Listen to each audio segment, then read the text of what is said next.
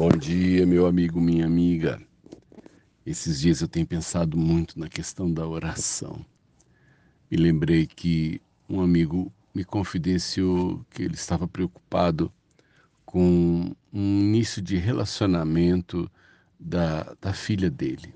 Né? E ele chegou em casa e tinha lá uma pessoa e ele ele passou, cumprimentou e tal.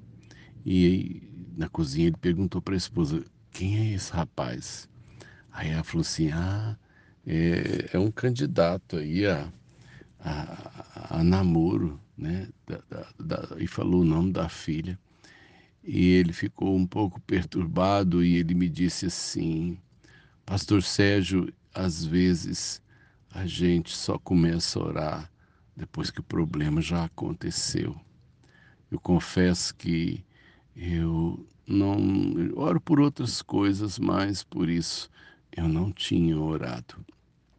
E conversamos um pouco a esse respeito e eu fiquei com isso na minha mente. A gente às vezes é, espera a crise chegar para a gente começar a orar. Nós precisamos entender que, em primeiro lugar, o mundo espiritual é que abre ou fecha. Eu sei que muitas situações né, estão travadas no mundo espiritual porque parece que as potestades do ar não querem a nossa paz, não querem a nossa alegria e o que puderem fazer para que a gente não caminhe, eles vão amarrar, né? É, Daniel orou pedindo a Deus por uma revelação a respeito de uma questão profética. Isso aí é, é, é conhecido no mundo dos que oram. E diz a palavra que 21 dias depois de Daniel jejuar e orar, a resposta chegou. E o anjo diz para ele assim: Desde o primeiro dia em que você é, é, é, colocou essa questão diante do Senhor, eu saí, eu vim, mas eu tive que lutar contra, né? Aí falou contra os principados com quem ele se bateu, até ele poder né, vencer toda a oposição e chegar até Daniel. Eu acredito no mundo espiritual. Eu acredito né, nas ações e nas oposições que estão sobre nós. Eu creio que, às vezes, a gente ou negligencia isso ou não usa isso como arma a nosso favor.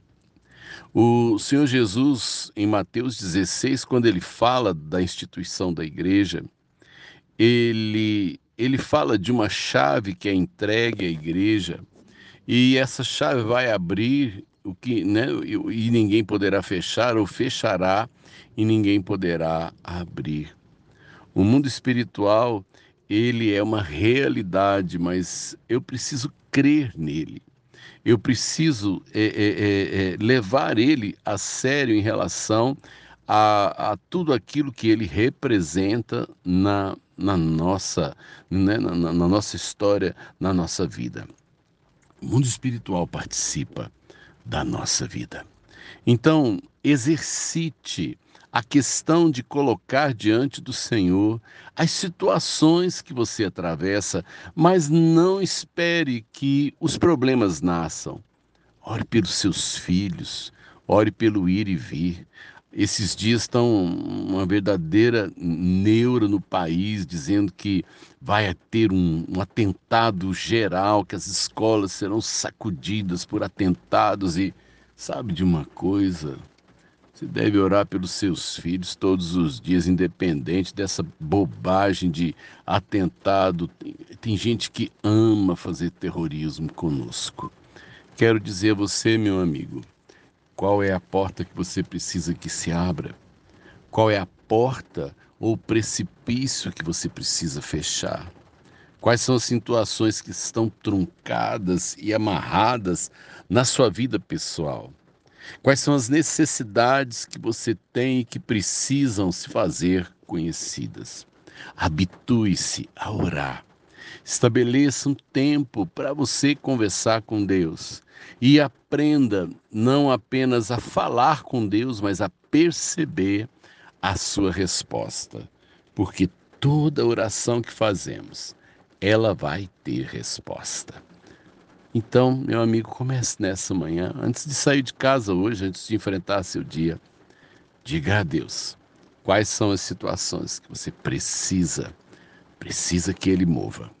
E preste atenção, comece a perceber que as coisas vão melhorar depois que você orar. Sérgio de Oliveira Campos, pastor da Igreja Metodista Goiânia Leste, Graça e Paz.